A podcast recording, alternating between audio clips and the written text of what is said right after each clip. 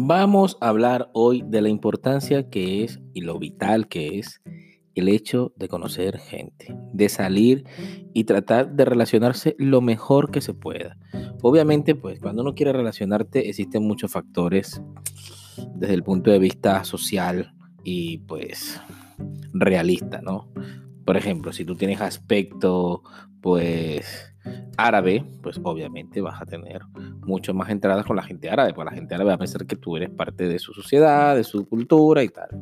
Si tú tienes aspecto pues de pijo, de gente rica, pues eh, tu apariencia te va a ayudar, ¿vale? Porque si tú, por ejemplo, quieres ser pijo a juro, te va a costar relacionarte con gente pija. Si tú, por ejemplo, tienes cara de maleante, yo sé que mucha gente criticará y diría, Gregory, tú si eres superficial, no sé qué. Sí, no, no, no se trata de ser superficial, se trata de ser realista. Si tú te quieres relacionar con gente intelectual, pues tienes que codiarte con gente intelectual. Entonces, por ejemplo, tienes que hacerlo en una universidad. ¿Vale? Si tú estudias, por ejemplo, ingeniería, pues te vas a relacionar con gente que estudie tu carrera.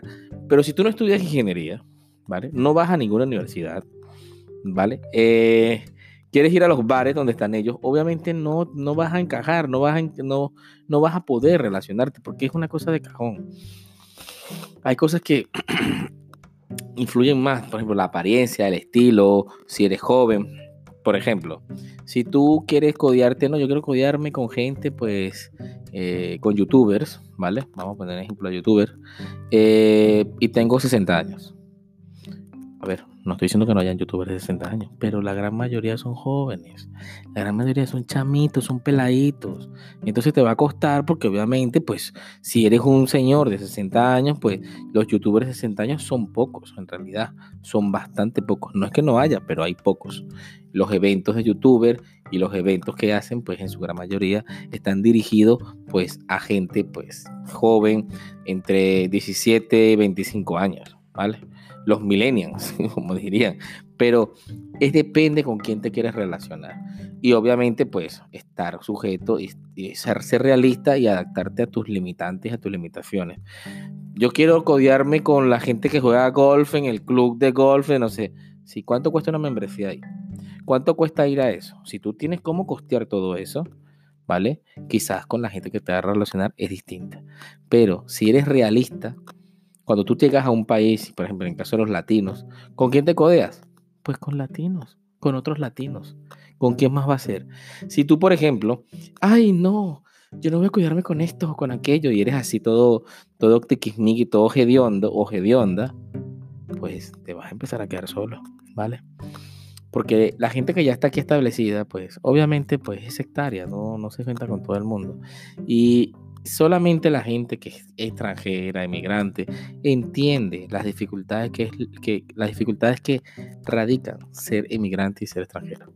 Si no eres extranjero ni eres inmigrante, pues no lo entiendes, te da igual. No, o sea, no, te, no eres cercano a los problemas de la, de la gente que, que tiene esos problemas, porque pues no los tienes. Entonces, obviamente, pues se la pela.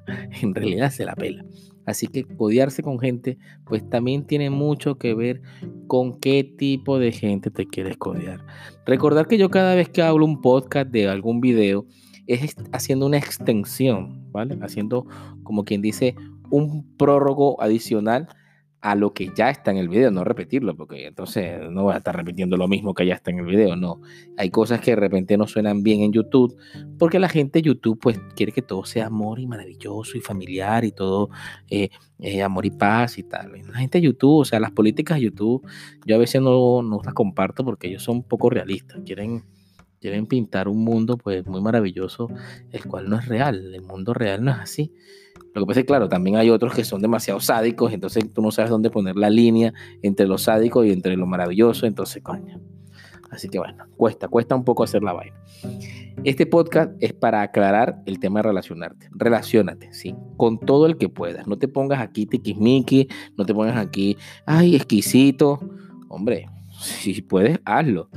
Pero créeme que cuando uno está recién llegado, no puedes darse esos lujos.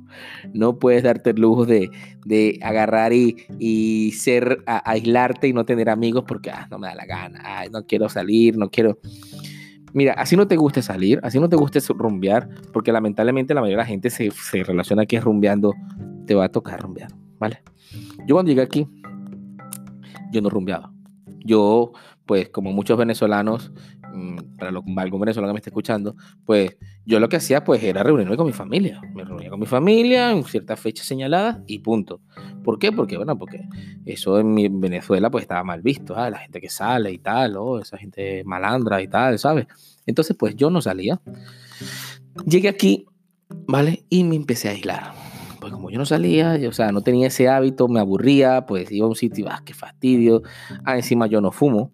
Entonces, claro, cuando yo llegué aquí se podía fumar en los lugares, en los garitos, y eso era una humera por todas partes, ay, qué, desagradable. Salía hediondo, ese poco de humo, todo hediondo a tabaco, bah, en fin, no me gustaba. Pues resulta que empecé a darme cuenta que, que claro, que empezaba a agilarme empezaba a aislarme, empecé a agarrarle manía al país, empezaba a sentir incómodo, me empecé a sentir solo, me empecé a sentir, o sea, los problemas empezaron a aumentar. O sea, se empezó a agravar el peo. Y obviamente, pues, eso trae sus consecuencias, ¿vale? Porque te deprimes, te echas a morir, te, te aíslas. Y eso no es un buen consejero. Créeme, ya pasé por ahí. No, por ahí no vayas. Vete por otro camino. Trata de tener amigos. Amigas, amigos, una novia, un novio. Pero no te aísle. De verdad, no te aísle. Espero que te haya gustado este podcast, ¿vale? Y no haya sido tedioso. Yo soy Gregory y recuerda, siempre, siempre hay una alternativa. Comparte los podcasts que siempre, siempre se pueden compartir.